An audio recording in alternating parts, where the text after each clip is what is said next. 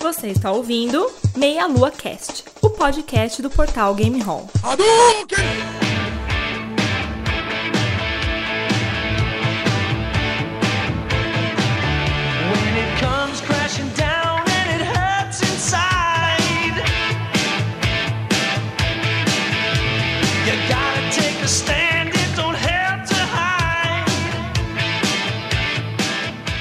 Saudações, queridos ouvintes. Estamos aqui para mais um Meia Lua Cast. E hoje um tema muito legal, cara. A gente sempre se interessa, principalmente quem é gamer acaba se interessando também, que é Pro Wrestling ou então Luta Livre ou Telecat, que foi bastante conhecido como Telecat muito tempo atrás aí também, né? É, eu tô aqui hoje com o Caio Nobre, Fala, meus caros. Rodolfo Cunha E aí, galera? e o nosso convidado especial, especialista na área aí, trabalha inclusive na área, Danilo Navarro. Bom, boa noite, galera. Prazer estar aqui com vocês hoje. Prazer é nosso, cara. Prazer é nosso. Danilo Navarro chegou aí dando uma chave de braço do mundo. And I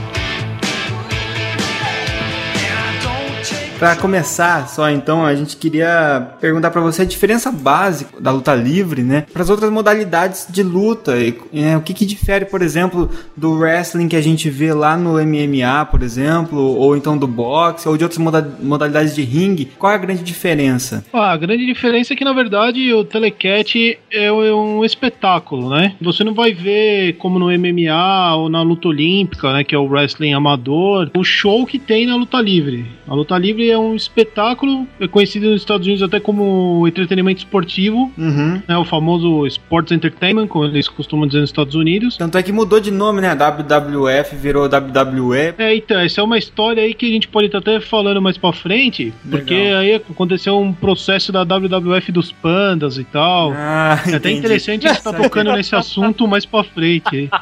A maior diferença é, é, na verdade, o espetáculo que a luta livre proporciona aos seus espectadores e aos seus fãs. E, e uma das maiores diferenças também é que muitos dos golpes são mais plásticos do que os golpes que você vê no, no MMA, no boxe Uhum. e em outras artes marciais. Então o objetivo maior é, é a, é a parte até estética, né? De quem tá assistindo e curtir e tudo mais. Sim, podemos dizer que a maior diferença é que os golpes são mais estéticos, os fãs reagem mais a golpes mais plásticos, como, como voos da terceira corda, Uhum. às vezes até cadeiradas, que são golpes que vocês não vão ver no box e tal. Aí é, verdade. bacana, hein? Sempre mais- legal, né? Sempre mais divertido, né, cara, quando tem essas coisas. Exato.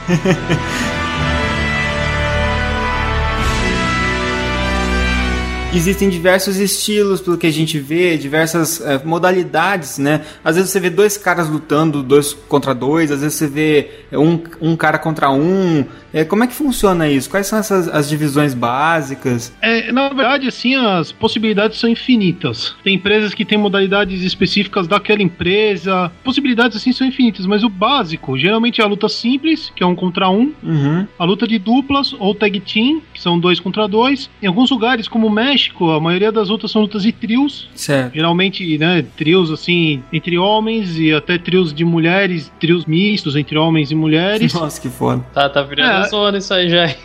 Sim porque, na- sim, porque a luta livre, na verdade, ela não, não faz distinção. O Uhum. mais magrinho, o mais gordo, a menina, o menino, todos podem participar sem, sem problema nenhum. Tá virando Olha lá, E- Caio, você pode participar, cara.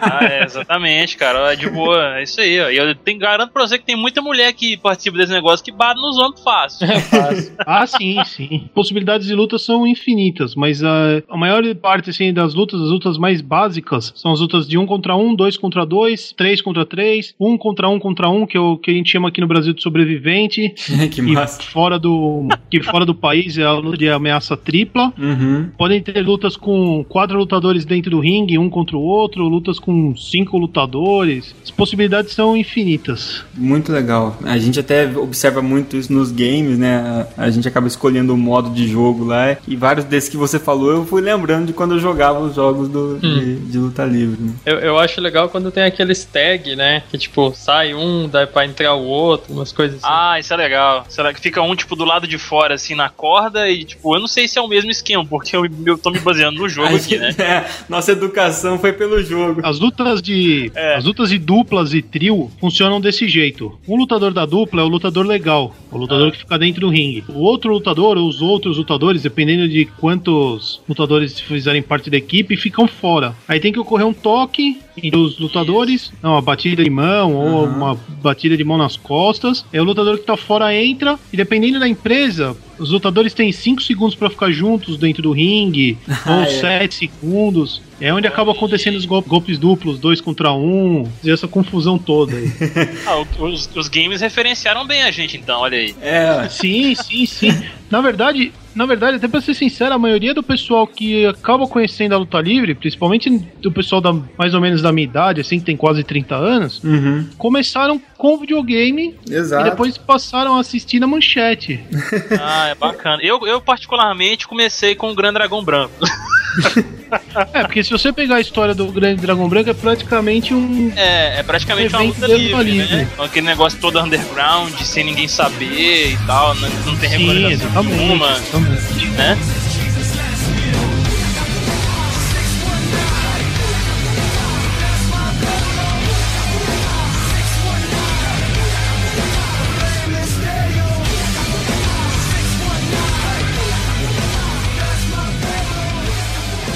E aproveitando, Danilo, você é árbitro também, né? De luta livre? É, eu, eu comecei como árbitro de luta livre. Aham. Hoje eu faço comentários Legal. e também trabalho às vezes como manager, que seria na verdade o, o segundo, né, do, de um dos lutadores da, da equipe. Ah, bacana. Então você como árbitro, você poderia explicar pra gente é, as regras básicas do- do- do- da luta livre, né? Porque tem aquela história que a gente vê o cara encostar na corda. Eu sei que varia de acordo com a competição, né? Mas assim, a gente vê às vezes o cara encostando na corda e daí não pode mais bater no cara. Então essas coisas que a gente ainda não tem muita noção. Como que funciona mais ou menos? As regras variam de equipe para equipe e de partes do mundo para partes do mundo. Tem as regras mexicanas que são diferentes das regras britânicas, por exemplo, que são diferentes das regras sul-americanas. Certo. Na empresa que eu trabalho, que é o Brazilian Wrestling Federation, a gente usa uma mescla das regras mundiais. Uhum. Ou seja, quando você joga o seu oponente na corda, você tem 7 segundos para usar as cordas e os cantos do ringue. Ah, legal. Tá? A, a regra das cordas também vale para os cantos do ringue. Então você tem 7 segundos para trabalhar nas cordas, depois tem que tirar. Uhum. Tem que tirar o lutador da corda porque você corre o risco de sofrer faltas. Aqui no Brasil a gente tem, a gente tem o negócio das faltas, tá? Uhum. Que é um negócio que acho que só na Inglaterra tem um negócio parecido. Aqui, se você quebrar as regras três vezes, você é desqualificado. Ah, Em, tá. outra, em outros lugares do mundo, como nos Estados Unidos, não tem isso. Se o juiz pegar, é desqualificação na hora. Entendi. Tá, aqui, é- aqui tem uma chancezinha a mais. Digamos dá um assim. É, é, aqui a gente dá. Aqui ainda as regras dão uma facilitada pros, pros bases, né? Que são os lutadores da parte mal, assim, da luta livre. Aham.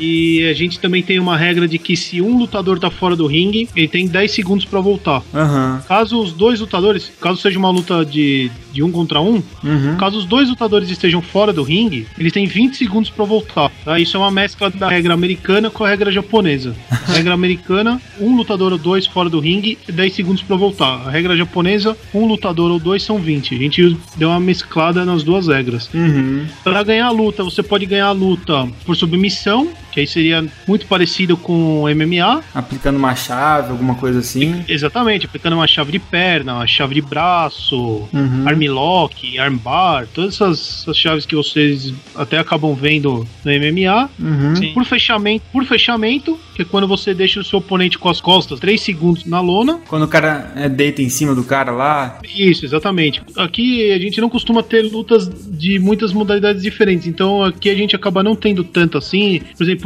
tem lutas nos Estados Unidos que acaba quando o lutador sangra antes do outro. Uhum. É a First Blood Match, né? A luta de primeiro sangue. Tem lutas ao extremo, que aqui é difícil a gente fazer. Aham. E tem, tem diversas modalidades de lutas, né? Assim, que podem acabar de jeitos diferentes. Essa parte dos 3 segundos do- com a costa no chão é a parte mais massa do juiz, né, cara? Porque ele cai no chão assim, começa a contar batendo no chão, é muito animal. É, tem alguns juízes no Japão que na hora de, de contar o fechamento, de contar os três segundos, o juiz é um show à parte. O cara pula, sabe, vem correndo e pula, dá um peixinho. Que massa. Tem árbitros no Japão que são, assim, show à parte, assim. Caramba, deve ser massa.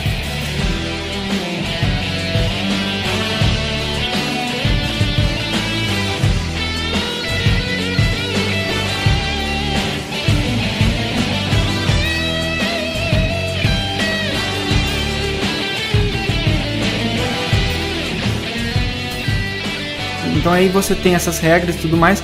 E aí entra uma parte que eu queria entrar e conversar com você, né? E ter uma noção sobre a polêmica que existe, né? Porque muita gente pega e fala assim: ah, não, é enganação, ou é farsa, ou é de mentira, ou at- até que ponto aquilo é coreografado ou roteirizado, ou, ou existe uma, por exemplo, a- a- o personagem que a pessoa encarna lá na hora, né, e que é diferente muitas vezes da pessoa, né? Como é que funciona toda essa parte teatral que existe, justamente por ser um entretenimento além de ser uma luta, né? Bom, os golpes são treinados à exaustão na Uhum. academia. Nada é feito pra machucar o oponente, muito pelo contrário. É isso que é legal a gente saber, porque, como você falou, que existe, por exemplo, uma mulher pode lutar com um homem, um cara mais forte pode lutar com um cara mais fraco, né? Então tem que existir algo que, que regule, né? Que não, senão o cara vai matar o outro lá, né? É, exatamente. Os golpes, eles são treinados exaustão na academia justamente pra isso. Os lutadores, eles treinam entre eles na academia justamente pra um saber como proteger o outro. Certo. Ah, essa, essa eu acho até que é uma das maiores diferenças entre MMA, boxe, Muay Thai e a luta livre. Uhum. É justamente por isso que o André não morreu lá na Brasil Comic Con. né? É. Exatamente. Quem, quem viu a nossa entrevista, depois vejam lá. Exatamente, mesmo o André não tendo um treinamento específico de luta livre, com o pouco que o Michael e o Toco explicaram pra ele, ele já conseguiu fazer uma queda de costas muito boa, tomou um slanzinho lá e nem, nem machucou. Cara, isso é fantástico, assim, achei muito legal, porque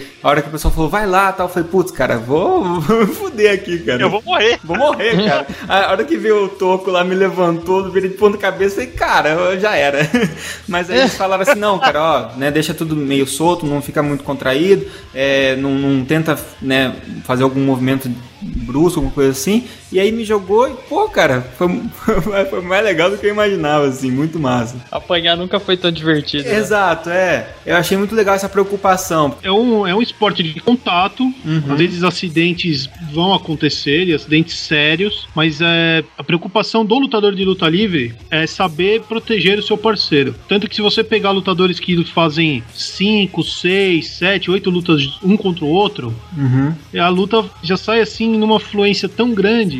Porque eles já sabem como se proteger, aonde proteger, quais É. os golpes que podem ser mais duros ou não. Isso acaba fazendo com que a luta seja totalmente assim, não coreografada, mas, que a luta flua, Fluida, tenha uma né? fluência, isso, seja uma coisa fluida, assim, seja uma coisa bacana pra quem tá vendo, para quem até pra quem tá lutando, se torna uma coisa legal. Porque a impressão que eu tive assim, quando eu estava lá no, no, no ringue lá e me jogaram e tal, eu comecei a pensar, falei, bom, pelo que eu entendi, assim, de tudo, é você aprende a aplicar os golpes e aprende a cair, levar esses golpes, né? Então, de modo geral, a hora que isso vai sendo encaixado na hora da, do ringue, você consegue se adaptar, mas não que necessariamente você saiba o que o cara vai fazer exatamente, né? A hora que o cara tá aplicando aquilo, você já tá sacando, ó, o cara já tá me dando esse golpe, então eu caio desse jeito. Imagino que seja algo assim. É, exatamente. É bem, é bem por aí mesmo. Como a gente chegou a comentar até na- no Facebook, os, os primeiros meses de treino, só vai treinar queda. Queda de costas, rolamento, queda de frente. Você vai aprender todos os estilos de quedas possíveis justamente para isso. Justamente para você aprender a tomar os golpes sem se machucar. Sem machucar de uma maneira assim, totalmente Grave, né? grave. Mas como eu disse, acidentes acontecem, é um esporte de contato. Do mesmo jeito que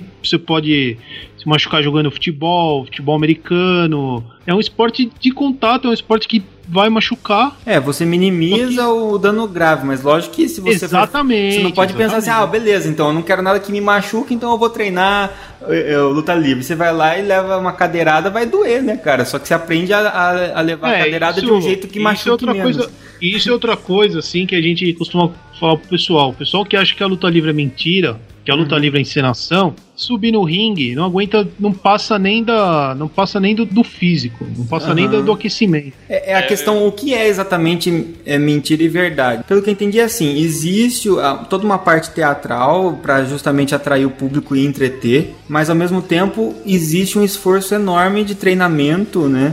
Para que você possa executar tudo aquilo e, e- e participar mesmo, né? Um cara qualquer que nem eu que subir ali, não posso, não consigo fazer nada, não vou conseguir fazer absolutamente nada ali, né? É, exatamente.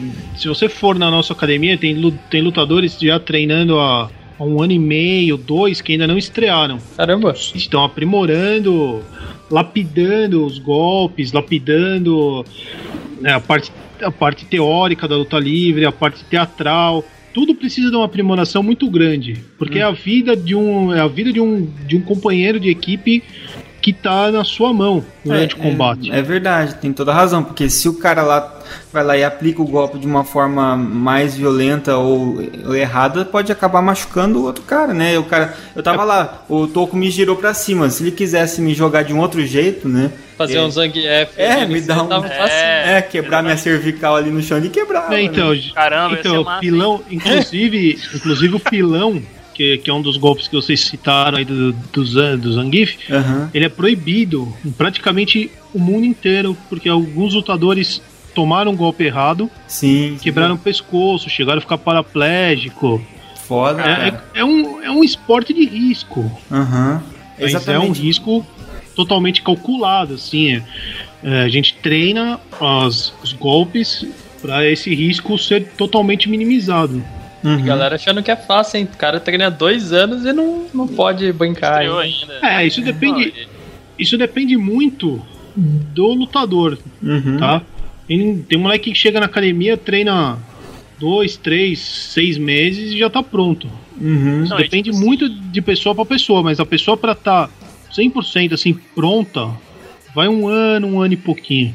É, e, tipo, igual, tipo, eu, eu sempre imaginei que era alguma coisa assim, tipo, mais pegando leve mesmo, porque, cara, os golpes que são aplicados ali no, na, na luta livre, na hora que tá, o bicho tá pegando mesmo, ou alguns golpes ali eu falava assim, gente, não tem como a pessoa sobreviver se fosse pra valer. Isso É, eu É, acho- na verdade, os porque- golpes são para valer. é. é sim, mas eu falo assim, É, porque quando- tem aquela moderação, né? Igual É, você falou. sim, sim, os golpes são para valer. Porque se fosse É. igual no UFC, que os caras vão pra se pegar mesmo, né? E, tipo, ah, eu, eu vou matar aquele cara. Eles vão com esse pensamento, né? Quando eles entram no ringue, até mesmo os caras que têm uma rivalidade mais alta. É, tem muita coisa da luta livre que eles levam para dentro do do UFC. no É, caso, o né? UFC empregou, Isso. emprestou muita coisa pra poder. Esse negócio da rivalidade, né? Da, da- É, é do show, assim, né? É o que o povo porque quer assim- ver, né? Treta. porque assim, cara, Exato. eles precisam vender vender pay-per-view. Isso. Do mesmo jeito que a luta livre precisa vender o show. É. Então sempre vai ter uma coisa ou outra de luta livre, aquela provocação antes da luta, Uhum. né, que são as chamadas promos, que a gente chama de promo, então é aquela coisa de, ah, eu vou matar a sua família por fogo na sua casa, sabe? Que nem tem, que nem o, o, o Shell Sonnen fazia É. muito bem nas lutas contra o, Exato. contra o Silva. Uhum. Então, muito da luta livre, o UFC empresta, como muito do, do UFC a luta livre empresta. Uhum. O que eu acho, Eu o que eu um acho cara- interessante, no- o que eu acho inter- interessante no UFC também, igual a gente tá falando de wrestling aqui, né? Os lutadores mais alto nível no UFC, eles são, tipo, experi é, bastante experientes no wrestling, que no caso seria a luta agarrada, que eles falam, né? É que a Tipo gente assim, teve, teve as- na verdade, assim, a luta greco-romana, eu, eu acredito, né? Que a luta greco-romana que deu origem a esse wrestling, ela acabou sofrendo subdivisões, né? E a gente tem daí esse Exato. wrestling aplicado como se fosse uma espécie de jiu-jitsu sem o kimono, né? É, porque assim, é porque assim, na verdade, nos Estados Unidos, o wrestling, né, a luta olímpica, é uma coisa que vem desde berço. Uhum. Se, se você tem um pai que participou da luta da, da luta olímpica, muito provavelmente você vai fazer a luta olímpica. E nas, e nas universidades nos Estados Unidos, principalmente em algumas universidades, universidades do norte dos Estados Unidos, é um negócio muito forte. Verdade. Em algumas universidades chegam a ser um negócio mais forte que o futebol americano, beisebol.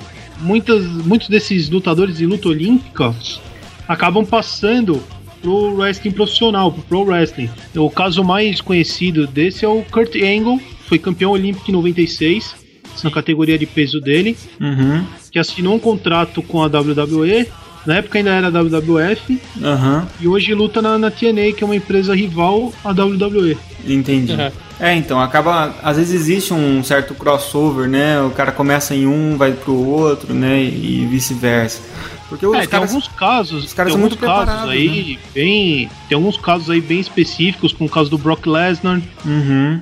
que é que foi o primeiro o primeiro lutador na história a ser campeão campeão mundial tanto com a WWE como com o UFC, peso pesado. Que massa. Agora tem o CM Punk, que tá saindo do, do Pro Wrestling indo pro UFC. Uhum. Então tem tem alguns casos, assim, o Ken Shamrock foi o primeiro lutador a fazer esse esse crossover. É de porque, sair do... ou não, os caras já são, é, assim, atletas todos são, né? E saber lutar, sabe, né? Exatamente, porque como, como a luta olímpica é a base do pro wrestling, Uhum. greco-romana é a base do pro wrestling, muitos lutadores de, de MMA que tem essa base do wrestling conseguem participar numa boa, assim, da, da luta livre. E tem, tem até os caras, tipo, igual o The Rock, né? Ele tinha. Ele usou daí não a base da luta, mas a base do- da, parte de da encenação é. teatral, né? É, exatamente. É, e, e o The Rock também tem, tem uma base boa do futebol americano, que ele jogou muito bem na, no- na faculdade, né? Ele jogou na Universidade da, de Miami, na Flórida. Que massa. Então ele, ele veio assim com uma base, fora que o The Rock é de, é de família samoana, é de uma família que tem uma dinastia gigantesca assim no, no wrestling. Então ele tem o wrestling no sangue, aí é. Da hora. É, muito massa ver as lutas dele, cara, que a gente acostumou muito a ver ele é, atualmente no- na- no- nos filmes, né? Mas assim, é legal assistir ele lutando, né?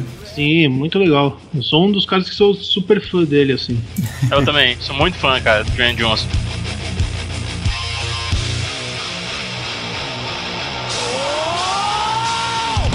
Mas então daí, pra declarar então um vencedor nesse caso, é de acordo com as regras é, local daí, né? De acordo com as regras de cada empresa e de acordo com as regras do combate. né? Tem muitos combates em que as regras são diferentes. Você pode ter um combate só de submissão, onde só se vence fazendo o seu, seu adversário desistir. Você pode ter lutas do último homem em pé, que só ganha quando você nocautear o adversário.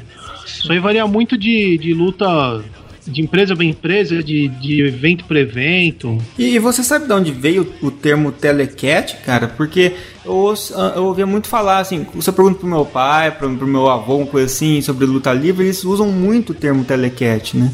É, o termo cat veio do, do wrestling europeu. Uhum. Eu não sei precisar quando começou e quando surgiu Certo. o, o termo telecat aqui no Brasil, mas a minha, a minha ideia assim de como surgiu provavelmente deve ter sido pelo telecat ter ido para a televisão. É, imagino que sim. Aí tele de televisão, cat de cat, Uhum. aí acabou juntando tudo, acabou virando telecat, mas eu não tenho, eu não posso assim precisar para vocês que que seja isso. É, eu lembro que daí meu pai falava assim, qu- quando mostrava o, quando eu mostrei os jogos, né, eu era mais novo, mostrei o jogo de luta livre, ele falou, pô, mas isso aí é telecat. Aí eu falei, e, e na minha cabeça eu, eu ouvia cat como se fosse cat de gato, sabe? eu falo, o que que é isso? Ai, que burro, dá zero pra ele. Depois eu entendi que era cat, né, de, do, do, do cat, de, de tipo de pegar, né, de... Cat, não. Sim. Ai, meu Deus, você achou que era um programa de televisão de gatos, Eu falei, o né? que, que tem a ver tele, telegato, né, com, com luta livre? Tem um Depois que eu monte de fui cara entender. forte, né? Ah, isso é mais gato que aqui. Tô imaginando o Bach assistindo o programa falando, nossa, será que vai entrar um gato pra poder lutar com esse povo? Alguma coisa assim. É, só se fosse o Lion, né, cara? É, mas tinha antigamente no México tinha um lutador que ele era patrocinado pela Everred, Olha, pilhas Everred. e ele era o gato Everred. Ele tava com uma roupa de gato. aí esse é o telecat. até podia fazer Esse é o sentido o verdadeiro telegato, né? Nesse. Eu acho muito legal essas roupas fantasias e tal. Eu sempre achei mais. Achei, Então, isso é parte, mais né? Isso é parte, do- isso é parte do entretenimento, da parte teatral, né? Da parte do entretenimento. Os personagens e tal. É um negócio que, que eu acho muito legal, assim. É, pra mim, é a parte que mais me. Mais como. Agora falando até como fã, assim, a parte que me chama mais atenção são essas coisas, É, assim mesmo. são- personagens. são- parece que são esses nuances assim que, que nos outras lutas você não pode ter, né? É, que é essa parte bem do personagem mesmo, que tem um pouquinho no UFC, mas aí bem mais ca- é, cartoonizada, mais assim caricaturesca assim, no, no pro wrestling e também essa parte de você usar itens e de tudo mais. E eu acho que é o que deixa o negócio coisas que você não vê em outras lutas, né? Ah, com certeza. Cara, era aquele negócio que a gente tava falando. Vamos, vamos puxar um- o jogo aqui, o WCW vs NWO do 64, que vocês já jogaram também, eu sei. Cara, tinha coisa melhor do que você desabilitar aquele tempo fora do ringue. Eu sei, lá, lá na arquibancada, pegar um taco, uma cadeira, um caixote, alguma coisa assim, e você bater no cara. Nossa senhora. É, isso, é que, isso é que a maioria da molecada que, que cresceu assistindo algumas empresas americanas pela internet gosta, cara. O pessoal gosta de lutas assim mais violentas. Eu já prefiro as lutas mais técnicas. Aham.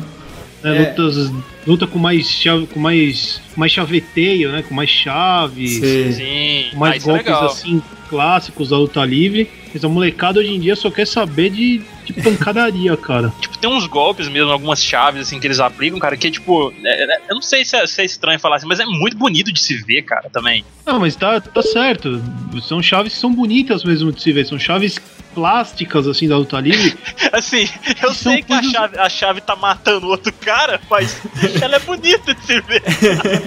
Então, são chaves que por mais que você, que você olhe assim, que você perceba que o lutador tá sofrendo dentro da chave, é uma chave que você fala, pô, que chave do caralho, velho. Você fala, É, pô, que tipo chave. assim, ele, ele conseguiu que chave animal. a pessoa de um jeito que ela não consegue sair por mais esforço que ela faça, assim, entendeu? Eu, eu acho legal quando o cara ergue o outro, gira assim, daí tipo joga o cara na corda, Meu, daí pula eu, em cima. eu acho animal, Isso cara. é foda, Essa é a isso parte é que eu curto, cara. Quando os caras cara tá fora do ringue, o cara se joga, ou as formas como eles entram no ringue eu já acho animal. É muito massa, É, cara. uma- na verdade é uma parte assim do da luta livre que também eu gosto bastante que é a parte dos voos assim. voo, é que legal. É um voo mesmo. Chama- Os lutadores- É um voo, né? É, os lutadores que o pessoal costuma chamar de high flyers, né? Os voadores, assim, também são, são sensacionais. Se vocês estiveram no Brasil como que com, vocês tiveram a oportunidade de. de- eu na verdade, eu não sei se vocês tiveram a oportunidade de ver, porque foi tão corrida que eu não consegui nem conversar com vocês direito, mas não sei se vocês chegaram a ver as lutas do pessoal do Chile, do Ciner e do Extra Large. Pô, os dois voam com uma facilidade que você acha que os caras são de mole em cima do ringue. Cara, eu vi, eu vi uma lá que o cara pulou de cima do ringue no cara que tava lá embaixo, cara. É muito Caramba. animal. Eu falei, cara, esse cara morreu ali, no mínimo ele quebrou as pernas, porque ele pulou com gosto, assim mesmo, sabe? É, e do lado de fora do ringue é- era cimento puro ali. É, né, Brasil. Mesmo porque, mesmo porque o prédio tava praticamente em reformas ainda, né? Isso, é. É, eu tava, eu tava dando uma olhada, parece que esses. Não o Pro Wrestling, obviamente, mas o. Esse tipo de luta, assim, surgiu no século XIX, cara. É, a, a empresa de luta livre mais antiga do mundo, ela tem 81 anos, cara. Que é, a, é o- é o Conselho Mundial de Luta Livre no México. Olha, México, cara. E- que legal. Lá é muito forte, né? Exatamente, só que a luta livre já vem de. de- vem bem antes, vem, de, vem do Pancrácio, que, que era lutado no Egito Antigo. Olha A só. luta livre tem uma história assim muito grande, cara. É, tem, tem aqueles também, aqueles espetáculos, aquelas feiras, né, que tipo, hoje em dia seria nosso circo, assim, né? Uhum. No século XIX na Europa, umas coisas assim que o pessoal já fazia umas. Sim, já fazia coisas parecidas com a, com a luta livre de hoje. Depois foi só, né, sistematizando e organizando, né?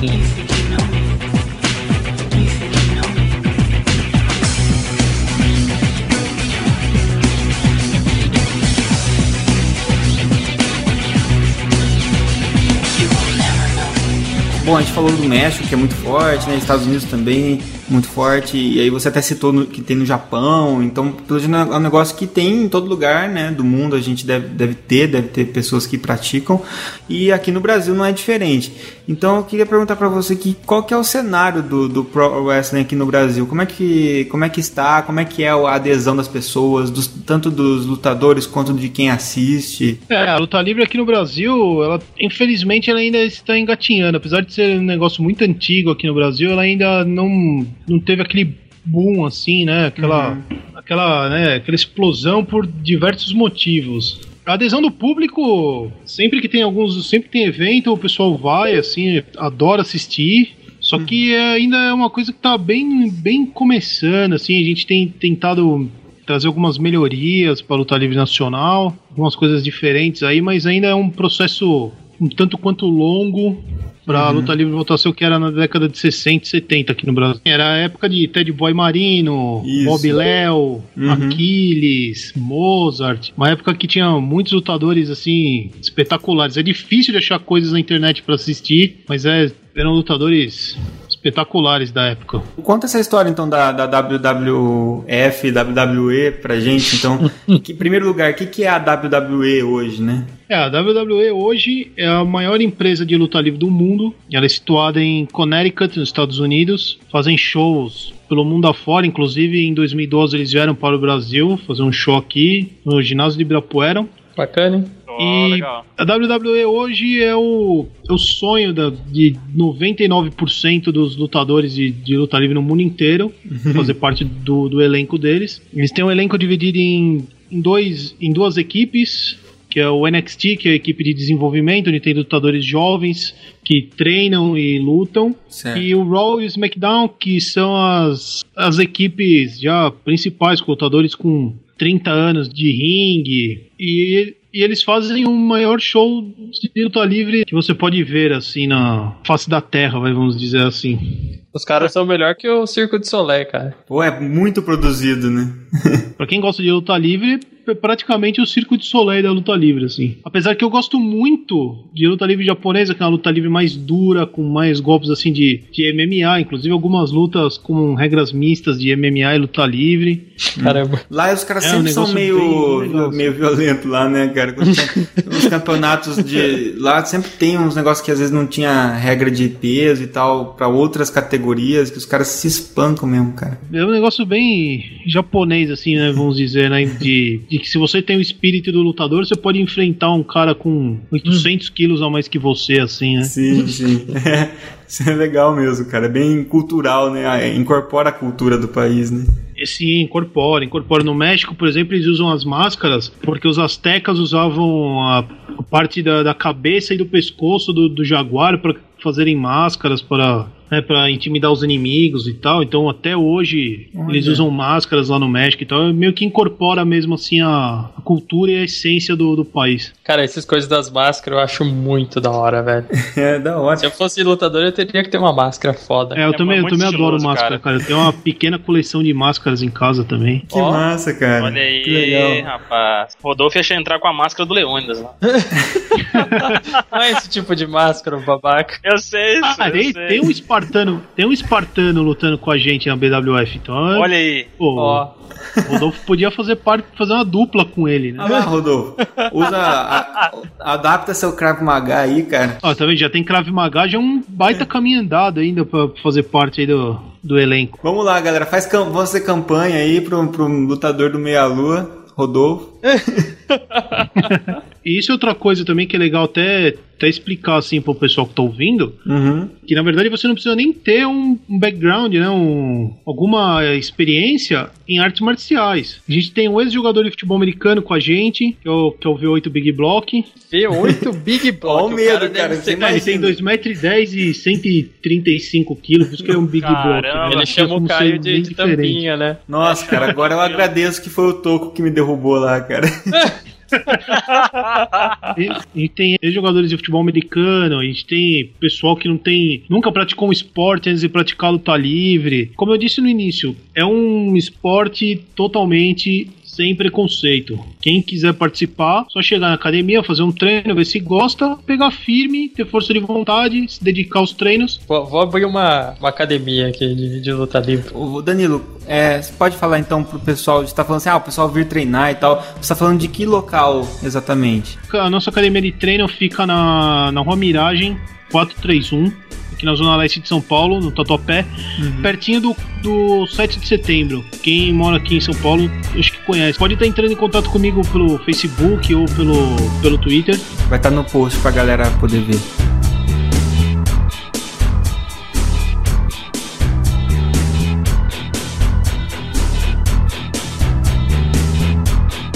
Gente citou um pouquinho sobre os, os jogos, né? Mas a gente podia voltar a falar um pouquinho deles, já que foi talvez o, o primeiro contato de muita gente da nossa geração, né? Ô Danilo, que jogos você considera jogos bacanas, desde os antigos até os novos, jogos bacanas que representam bem a luta livre?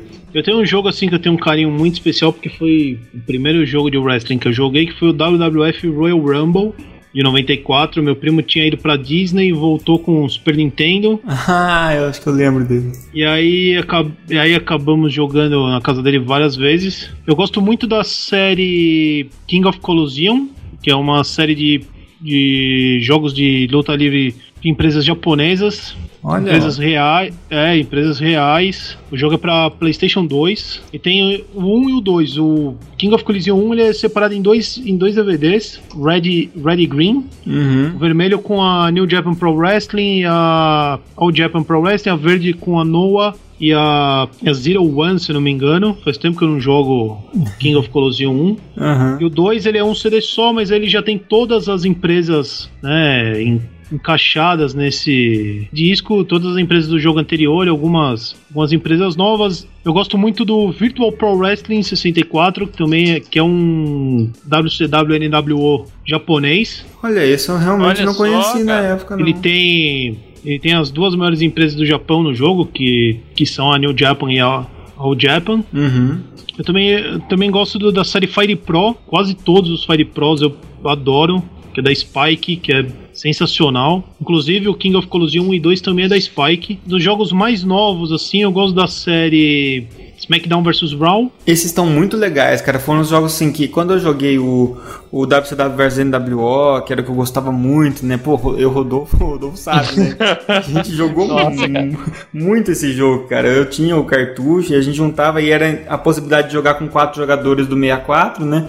Fez com que Sim. ficasse ainda mais divertido. E eu lembro que nessa época também eu tinha eu tive um do PlayStation que era o WWF Attitude, que eu Ah, achava eu bem legal a caracterização de personagem, você podia mexer muito, mas a parte da luta mesmo eu achava mais gostoso jogar o WCW. E aí eu voltei a gostar muito desses jogos de luta livre quando eu peguei o SmackDown vs Raw, que trouxe de novo essa, essa diversão muito grande assim jogando. Então, e além do SmackDown vs Raw, também tem o SmackDown eh, Know Your Hole e o Here Comes the Pain. Pra mim, são os melhores jogos de luta livre da THQ até hoje, da THQ até hoje. Assim, eu acho melhor até do que o SmackDown vs Raw Ah, 2011, 2012, que foram os últimos que eu joguei por não ter um videogame da nova nem da novíssima geração.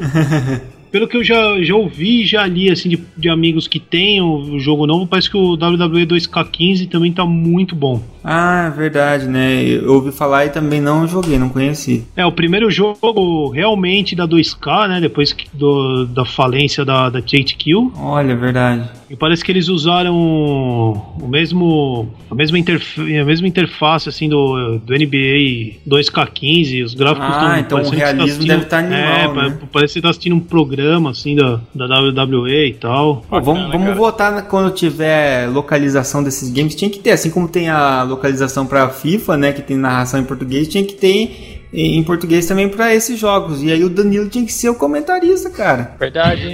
Olha aí, hein, cara. Olha só. É, eu acho, eu acho mais provável os comentaristas da WWE no Fox Sports assumirem o cargo, mas eu não. Ih, se cara. me convidarem, eu não, não, não recuso, não.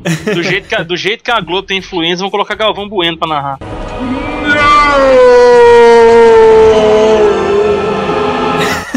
é Thiago Leifert, né? Vai, vai, vai. Cara, deixa eu só puxar um jogo aqui rapidinho. Não sei se vocês lembram. Esse eu joguei na versão do NES. O WrestleMania The Arcade Game. Vocês jogaram? Nossa, esse Joguei, é famoso, joguei. WrestleMania. Cara, Tinha um, tinha um arcade na demais. esquina da minha casa, cara. Nossa. mano. Na verdade, não- na verdade não era um arcade, na verdade era um, era um boteco que tinha máquinas, né, de arcade. E uma das máquinas era o WrestleMania, cara. E era super legal aqueles golpes totalmente assim, cartunescos assim, o Doink, que é o palhaço Isso, eu lembro do Dava palhaço. uma, dava uma marretada nos caras e a mão Cara. gigante batia no- nos caras, assim. Não, eu achava mó sinistrão o Undertaker. Eu gostava pra caramba do Michael. O Undertaker, é um, o Undertaker e o Shawn Michaels são dois caras que até. O Michaels não, mas o Undertaker até hoje continua lutando. O cara é um mito, né? Que meu? isso, cara. Ele, ele parece que ele não envelhece um trem assim, ele é sobrenatural. Não, ele é mesmo. Ele, é morreu e voltou dos mortos, cara. É, ué. Outro jogo também que é muito legal, assim, é, é bem antigo, mas é um jogo legal, assim, até pra mulherada que quer aprender a gostar e tal. É um jogo da Kyuchi Suzuki pra Super NES também, que tem as Joshi, Puro, a Joshi Puroresus, né, que são as, os lutadores, as lutadoras japonesas. E é um, é um jogo bem difícil, porque também é na mesma pegada do Fire Pro, que é um dos jogos mais difíceis de, de Pro Wrestling que tem. Mas é, mas é um jogo bacana aí pra mulherada que quiser começar a gostar e jogar, é esse aí também. E era legal que naquela época, quando a gente começou a jogar esses jogos, é, a gente é acostumado com. Pra gente é jogo de luta, né? Ah, luta, luta, vamos pegar isso aí. E aí não é aquele esquema clássico da barrinha de vida do Mortal Kombat e tal. Então, até entender como funcionava. É, os, os primeiros jogos, os primeiros jogos da WWF e da WCW tinham barrinha de barrinha de vida. Agora os jogos mais novos realmente quem não tá acostumado com a luta livre estranha um pouquinho, justamente por não ter a barrinha de vida. É, e daí como você não sabe as regras, você não consegue terminar direito, né, a partida. Você fala, pô, é, é, até você entender daí que tem que fazer alguma, da, al- alguma das ações pra finalizar e tal. Isso é igual, isso é por exemplo, a primeira vez que, que um gamer pega um jogo de futebol americano. Nossa, é, eu nem pego porque Não conhece, não conhece as regras, não sabe como joga. Aí no início vai tomar pancada mesmo, vai apanhar, vai perder jogos pra times fáceis e tal, mas depois que começa a pegar a manha do jogo, acaba virando até fã do esporte, acaba até assistindo, É, aí acaba verdade. pegando as manhas do jogo verdade. e consegue ganhar dos times mais difíceis do jogo, do jogo e tal. E é a mesma coisa que acontece com a luta livre. Muitas, muita gente começa a treinar ou começa a gostar agora por dois motivos. Um é o videogame e o outro motivo são os workshops que a gente faz nos eventos de anime. Né, então, é legal, tô vendo isso, que vocês têm andado em, em conjunto, né, com os eventos de Sim. anime.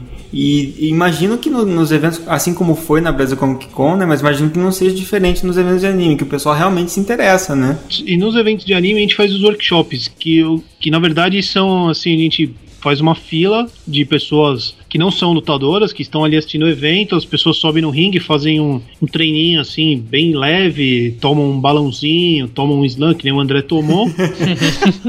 e, a galera, e a galera adora. Um dos nossos lutadores, o, o Dynamo, ele começou no evento de anime. Olha Subiu aí. no ringue lá, ah, eu gostei. Como Já tive minha iniciação já, cara. Exatamente. Hoje, hoje em dia tem uma menina que treina com a gente, Andrea, que ela também é cosplayer. E, e- e gostou da luta livre de assistir assim um, um evento nosso no, no Anime Friends desse ano. E hoje ela treina e é uma das, das meninas que mais se, mais se esforçam pra fazer parte do elenco.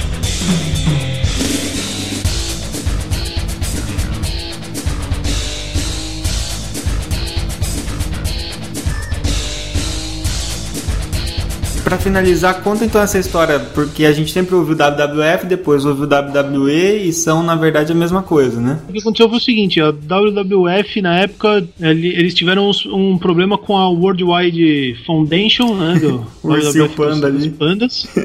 A empresa WWF de luta livre, ela tem hoje 50 anos. Na época em 2001, 2002, eles estavam com mais ou menos uns 40 anos de já de, de luta livre. Uhum. E a WWF dos Pandas acabou entrando com um processo contra a WWF pra rever o nome, pra ganhar o nome na justiça. Ai, panda Porque a desgraçado, cara. É, porque parece que a WWF aí do, do- dos Pandas tinham, tinha registrado o nome primeiro, a sigla primeiro. O Vince McMahon, que é o dono da empresa até da, da WWF da Luta Livre até hoje, para não entrar em muita confusão com uma empresa que é de caridade, de, É, uma- que ajuda os Aham. outros, é, que ajuda os animais, ele resolveu mudar o nome da empresa para World Wrestling Entertainment Uhum. como já tinha aquela coisa de mudar a luta livre de, de esporte para entretenimento esportivo, Uhum. acabou juntando uma coisa na outra. E na época eles tinham acabado de comprar a WCW Ah, também, então já juntou tudo, o útil ao agradável e trocou o nome. Entendi. Ah, então é, porque é uma confusão na minha cabeça. Então WCW já era uma empresa, a NWO era outra, então. A WCW é uma, era uma empresa tão antiga quanto a WWE. Uhum. Inclusive, nos anos 90, eles começaram a tirar muitos lutadores da WWF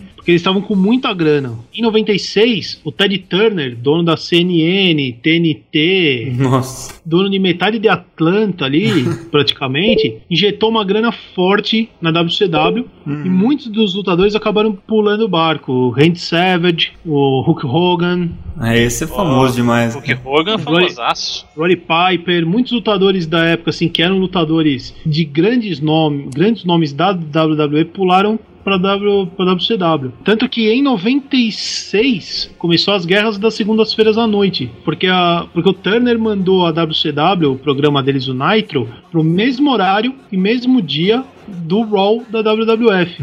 Nossa. na, na segunda-feira à noite no mesmo horário. É guerra Só que o que mesmo. acontecia? O Raw era um programa que era gravado e o Nitro era ao vivo. Uhum. Então pessoal, pô, como que a gente né, pode fazer pra desbancar a WWF? Ah, vamos fazer o seguinte, vamos spoiler o que tá acontecendo no programa dos caras que já tá gravado.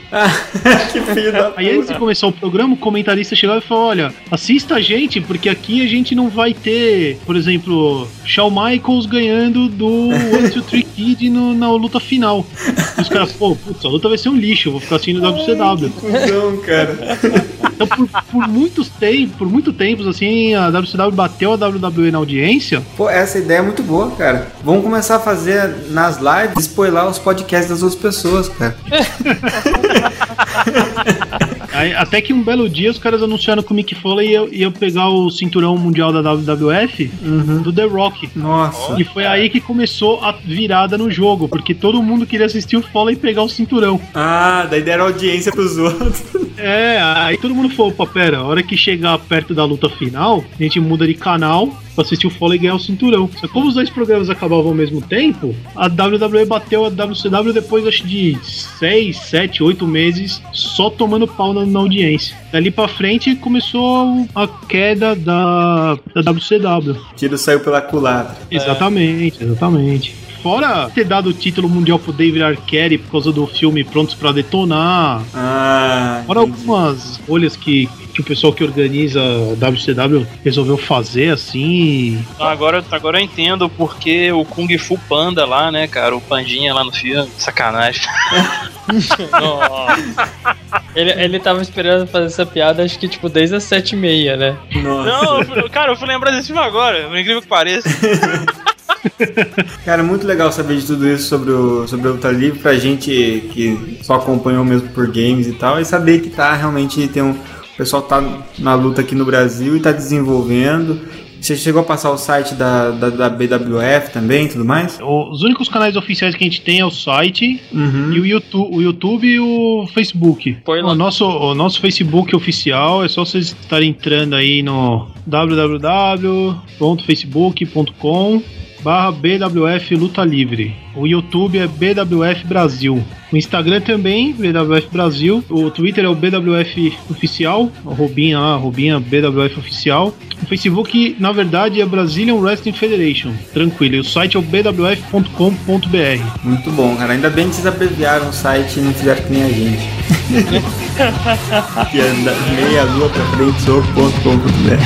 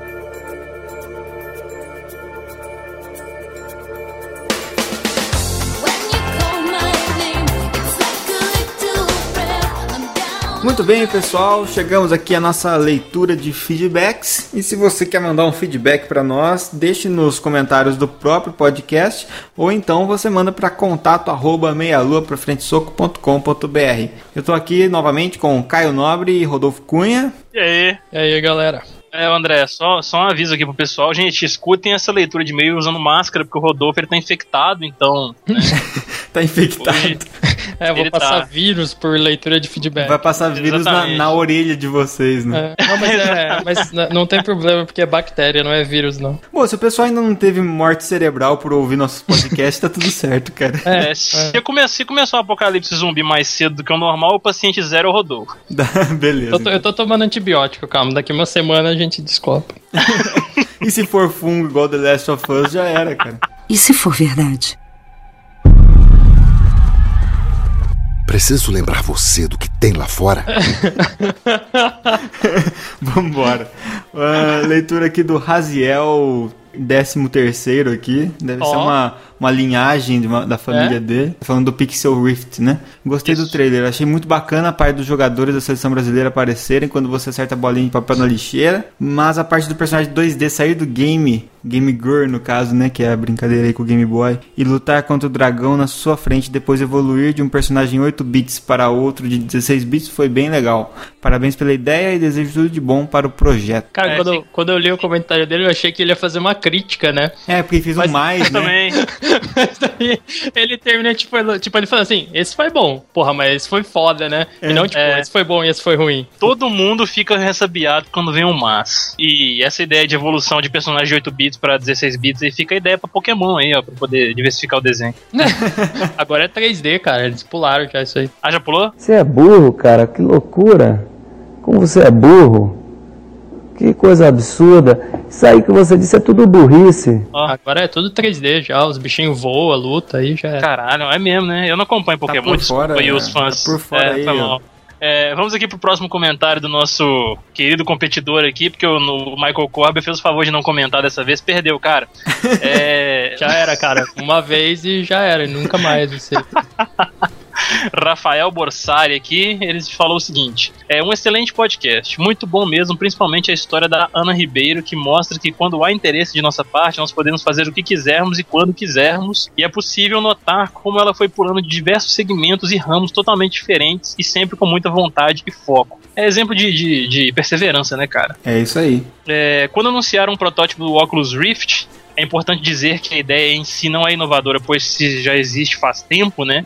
Porém, não com tanto enfoque, eu vislumbrei diversas possibilidades, não apenas jogos ou entretenimento, mas sim uma, inova- uma nova percepção dos modos de interação que temos atualmente. A maneira de receber dados e enviar dados por meio de, desse dispositivo, na minha opinião, equivale-se à implementação comercial do mouse em um mundo preto e branco, onde a única maneira de fazer o input era por meio de um teclado com um branco charmoso, porém barulhento, e output figuras geométricas com cores simples. Olha pra você ver, cara, né? Observações inteligentes.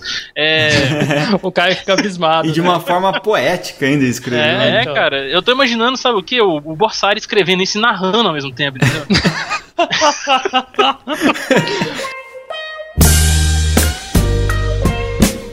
cara tá apaixonado pelo Borsário, fodeu. Não, né? você- não, Borsari, você não faz meu tipo, não, cara. Esse óculos seu aí, se ele usa os óculos, não sei. É, Não sabe nem o que tá falando, cara. dessa Cara, ele, maneira. tá, ele tá bêbado de paixão, né? É, É, pois embriagado é, cara. pelo amor. Nossa, que, que viadagem.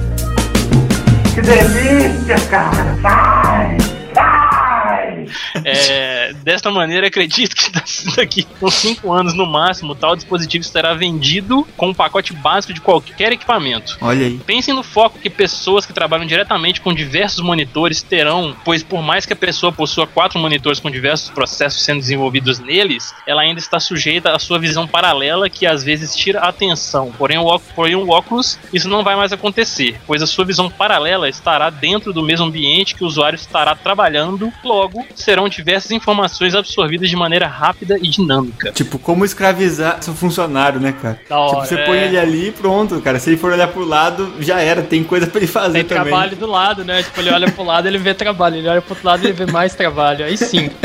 Essa é a melhor solução para poder fazer o cara fazer hora extra sem, né? É, sem pagar, né? Que pagar. Daí sim você vai conhecer uma pessoa que vai trabalhar, tipo, 8 horas por dia. É, Exato, exatamente. tá certo, verdade. Mega produtiva essa pessoa.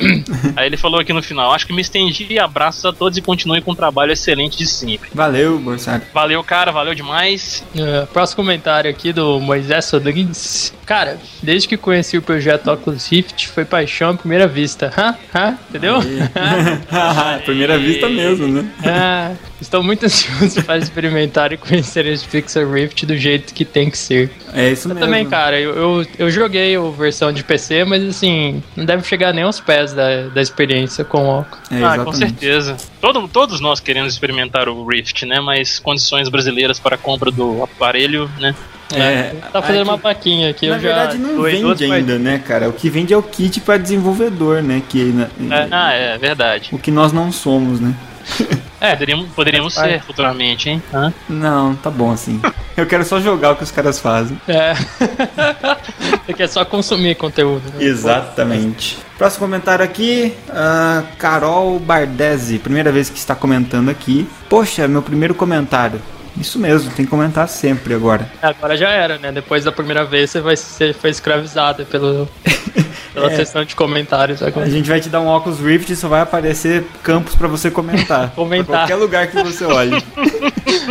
Bom, a Carol disse: é, Devo admitir que quase nunca entro no site, comentar então.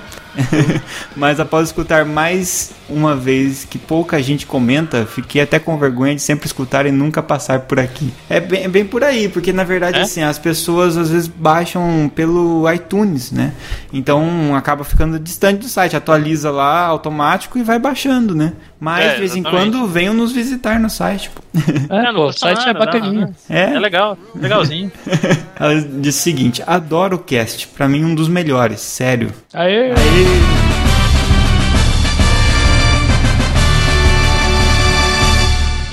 Conheci há pouco tempo com o de desenhos, procurando por a Pedra dos Sonhos. Ela tava procurando. Olha aí, Rodolfo. Graças É a top, você, cara. cara, ela chegou Ah, aqui. cara, é, é- não, é graças à Pedra dos Sonhos, cara. é a magia da Pedra dos Sonhos que faz isso com as pessoas. E É, do vilão, né? E do vilão também. Ah, o vilão é foda mesmo. e desde então venho escutando sempre. Continuem assim. Agora, sobre o cast em si, que história da Ana. Super legal ela criar coragem pra seguir atrás do que realmente desejava. Se bobear, me chamou mais atenção do que o Oculus Rift em si. Porque ainda sinto que pra mim vai demorar muito até um dia ter em mãos. Tamo junto. É isso É aí. nóis. É nóis, bate no coração aí e fica sentindo. Mas foi o que eu disse pra, pra Carol nos comentários depois, né? É, realmente o que chamou a atenção mesmo da Ana foi a história dela, né? Primeira vez que eu li, né? Então, é, Sim. por isso que até que a gente focou bastante também na, na própria história dela. Aí ela terminou com uma observação: não vai ter a camiseta old school gamer feminina? E aí, Paulo, vai ter ou não vai ter, Dá Paulo? um tapa na cabeça do Paulo da Fábrica Nerd lá. Próxima vez que Faz essa Paulo. porra aí, cara. Porra, cara, deixa de ser vagabundo, não faz nada o dia inteiro, fica na Steam lá jogando Age of Empires e não, não faz camiseta feminina. Cara vagabundo é mesmo, filho. Eu já tava reparando ele na Steam hoje mesmo lá jogando lá, agora que a gente adicionou ele, né? Não, Sim, mas não o. Paulo, a gente já vai falar com ele. Ele já tá providenciando, ele já providenciou a do Meia Lua, né? É, a verdinha nossa já tem a feminina. E ele já tá providenciando a Old School Gamer, sim. Assim que sair, a gente já avisa o pessoal no grupo e na- nas redes sociais. É isso aí. Brigadão, viu, Carol? E volte a comentar sempre. É, a, gente, a gente tem uma tradição de sempre zoar a pessoa nova aqui, mas a gente não vai fazer isso com você, não, que você tá com vergonha. é, é o primeiro comentário, né? A gente zoa depois do terceiro, quarto. Quando a gente lembra da pessoa, né? É, que daí já vai ficando íntimo, né? Eu, eu ia zoar o Moisés, mas a foto dele ele é meio grande e forte, então eu vou deixar quieto. É, então. Ah, mas teve uns aqui que a gente zoou de primeira, tipo o Michael Corber, assim. É que o Michael Corber tem um nome, né, cara? Já tem um nome a zelar. A zoeira já tá implícita, né? A zoeira. É. É, vamos aqui pro comentário aqui agora do nosso amigo, o nosso parceiro aí também, o Mário Nakano. É, cara, simplesmente parabéns pelo cast, sensacional. A história da Ana Ribeiro é inspiradora. Concordo com a Ana. Nós, os brasileiros, acabamos ficando pra trás, ou mesmo por falta de confiança. Precisamos botar mais fé em nós mesmos e trabalhar pra valer. É isso aí, cara. Acho, acho que a mensagem do cast foi mais essa questão da perseverança e correr atrás do, que- do que a gente quer, mais do que falar do Oculus Rift e do Pixel Rift, né, cara? É, essa parte foi só pra fazer a gente ficar com vontade de ter algo que É, não vai é. ter tão cedo. Pô, é meia lua motivacional, cara. Antes de prosseguir, a gente recebeu um e-mail, cara, também de. Oh, meu Deus. Oh, um e-mail, cara. Nossos ouvintes, eles são tão é, práticos como nós. Eles gostam de comentar direto no site pra ficar mais rápido. Eu nem sabia que a gente tinha e-mail. Era de verdade esse contato, arroba meia que você passava? Funciona, cara. É, Eu, eu vejo muito spam lá, mas de vez em quando tem um ouvinte. Tem um domínio aí, meia lua pra frente soco.com, e eu não tenho um e-mail meia lua pra frente soco, porra, tá errado. Você não tem, cara. Eu tenho. Só eu achei que era mentira isso aí. Seu André passando perna na gente. É. Você viu só? Eu recebo muitos e-mails, cara. Eu só passo alguns pra você. Aqueles que não, aqueles que não é pagamento no PayPal na minha conta. Faz sentido. Então, é o Luiz Calper de Florianópolis, Santa Catarina, cara. Ele diz o seguinte: Olá, galera do Melocast, beleza? Antes de tecer qualquer comentário sobre o teor do episódio 43, gostaria de parabenizá-los pelo trabalho de vocês. Eu cheguei aqui buscando um novo podcast que me fornecesse nova experiência como ouvinte e realmente valeu a pena ouvir vocês. Aí, cara. É Pô, cara, valeu, obrigado. Inclusive mandar um abraço pra galera do Bônus Cast que participou da gente nesse episódio aí, 43. Exatamente. É, ele diz o seguinte: vocês têm um jeito maroto e despretensioso, mas sempre trabalhando o assunto de forma criativa e descontraída. É, predicados que muitos podcasters têm ignorado. Parabéns pelo trabalho. Quanto aos games, como dono de Nintendo 64, fiquei órfão de jogos de RPG consagrados como Final Fantasy. No fim, tive que me virar com os jogos que tinha. Acho que vocês esqueceram de falar de dois jogos do Nintendo 64. Lembrando que esse é do outro podcast, né? Que a gente falou de jogos que são meio ruins, mas a gente jogou bastante. Isso, exatamente. Ele disse o primeiro chamado Mystical Ninja Starring Goemon. Ele era Olha super aí. famoso, cara. Sempre tinha nas revistas, nas coisas. Eu, esse eu não cheguei a jogar. Que era uma espécie de adventure RPG muito bacana. Tinha mecha que você controlava e que parecia com o gigante guerreiro Daileon. muito maneiro. Olha, Agora, segundo jogo de RPG propriamente dito que vocês poderiam comentar, era o tal do Quest 64. Isso é verdade, cara. ah, o Quest Porra, é- cara, eu nunca Nossa, consegui jogar esse jogo aí. Eu também não. Então, ele é legal, cara, só que é muito foda. E aí foi o seguinte, no mesmo lance do Final Fantasy, quatro cristais e tal, pense num jogo difícil. e era difícil mesmo, cara. Principalmente pra quem não tinha memory pack. Ah, ai, Caio, você é um caso à parte, né, cara? Você não tinha jogo nem memory pack. Só tinha uma carcaça de Nintendo 64 lá. A carcaça de Nintendo 64 ficava me olhando todo dia lá, eu olhando pra ele sem poder fazer nada. É. Que triste, cara. Por isso que hoje você acha legal desenvolver jogos, né? Você queria fazer um jogo pra você, já que você não tinha, né? É, exatamente, cara. Essa foi a minha ideia, mas também não deu muito certo. Aí saiu o Superman 64, né? Aí só... e assim surgiu. Enfim, galera, boa sorte pra vocês nesse projeto e Feliz Natal. Pô, valeu! Valeu, Valeu, cara. obrigado mesmo. Feliz Natal pra você também. Meus olhos suaram aí. Novos ouvintes comentando, né, cara? Ou ouvintes que já ouvem faz um tempinho e começando a comentar, novos comentadores. Novos- É, exatamente. Aí os novos comentadores já estão ganhando os velhos já. Cadê os velhos comentando? Vamos lá, galera, vamos comentar esse negócio aqui. É isso aí, cara. O que o velho mais gosta de fazer é comentar, cara, é falar. Aproveitando então, vamos falar aqui dos nossos parceiros queridos e começando pela Zillion Games. Se você está interessado em adquirir um- algum console da nova geração, PlayStation 4, Xbox One, Nintendo Wii U ou qualquer outro tipo de console que você queira dos mais antigos também, além de jogos novos, já tem o lançamento do The Crew, né, da Ubisoft lá também, e outros, outros novos jogos que estão saindo por aí. Então acessem a zilliongames.com.br, o link está aí no post para vocês acessarem, um site muito bom, muito bacana, muito confiável. O Rodolfo adquiriu o Wii U dele lá, né, meu caro Rodolfo? Então ele pode Ué. falar com propriedade. E recentemente foi aniversário do nosso amigo Vertamate e a esposa dele deu de presente pra ele um Xbox One lá da Zillion também, cara. Olha que esposa Exato. exemplar, hein? É isso Ainda, aí. ainda compra do parceiro e dá um videogame pro marido, cara. Essa aí mereceu É. cara, ter casado, né? Também a a pessoal que tá aqui no post, só descer um pouquinho mais, vocês já vão enxergar ali, conheça nossos produtos oficiais. Aí você pode ver, inclusive, aquela camiseta que a Carol citou no comentário. Camiseta Old School Gamer, a nossa camiseta oficial do Meia Lua, a nossa caneca também. Acessem, conheçam não só os nossos produtos, como também os outros produtos do Paulo, da Fábrica Nerd. E também no Meia Lua Store você consegue ter acesso a diversos outros itens nerds, cada um de um local diferente, bonecos de EVA, são todos nossos parceiros reunidos aí em um link só. Exato. Só, só trabalho top, cara. Só trabalho foda, cara. Dá pra você fazer aquele seu cantinho nerd animal e personalizado, porque a maioria deles trabalha com personalização. Você fala, ah, eu quero tal personagem, eles fazem sob demanda. Vamos Enquete pra da nossa zoeira? enquete da zoeira? A enquete da semana passada foi sobre. Nos, nos baseamos né, no, na história do Pixel Rift e perguntamos qual jogo você costumava jogar na escola, escondido da professora. A gente deu algumas sugestões e o pessoal foi adicionando as suas próprias sugestões também. Em quinto lugar ficou Tamagotchi, bichinho virtual. Caramba, quem jogava Tamagotchi na escola, olha, a professora deve ter mandado pra diretoria umas 30 vezes. Tinha que ficar de 30 em 30 segundos acessando o bichinho, senão ele morria. É, e É, daí sem, você... falar, sem falar os barulhinhos que ele fazia, pra tipo, me alimenta, filho da mãe, né? Pois é, mas podia deixar sem som, né? E isso a gente descobriu, e daí era bom, porque a professora não enchia o saco. Só que daí o bicho morria, porque você esquecia dele. Era É. bom porque ele não enchia o saco e ele morria. Aí depois eu que não tenho coração. É, tipo, seria o equivalente a você chegar, o seu, te- retirar as cordas vocais do seu cachorro e esquecer ele lá no quintal. Ele não late mais pedindo comida, né? É, mas isso não quer dizer que ele não esteja com fome. Afinal de contas, ele morreu. Em quarto lugar, temos Pokémon. Pokémon, Olha aí. Em terceiro lugar aqui temos o Super Trunfo. uma lembrança muito massa que colocaram aí. Mas, mas os caras jogavam Super Trunfo aquele de cartinha mesmo ou tinha algum Não, é eletrônico? de carta mesmo, cara. Cartinha na escola, assim, tipo, um passando carta pro outro, assim. No meio da aula, né? Caramba, eu tô imaginando o cara. Eu tô imaginando o cara gritando no meio da aula. Super Trunfo! No meio da aula. Foda. Era foda. Isso me lembra quando daí a galera começou a jogar baralho mesmo na escola, né? Truco e tal, que o, até o Henrique Strobel colocou aqui no comentário. Eu jogava truco na cara larga mesmo. Depois não sabe porque estão tudo aí hoje aí, comentando no nossas enquete. Deixa eu prestar atenção na aula e se alguém na vida tá aí. Temos em segundo lugar Stop, cara. Top, cara.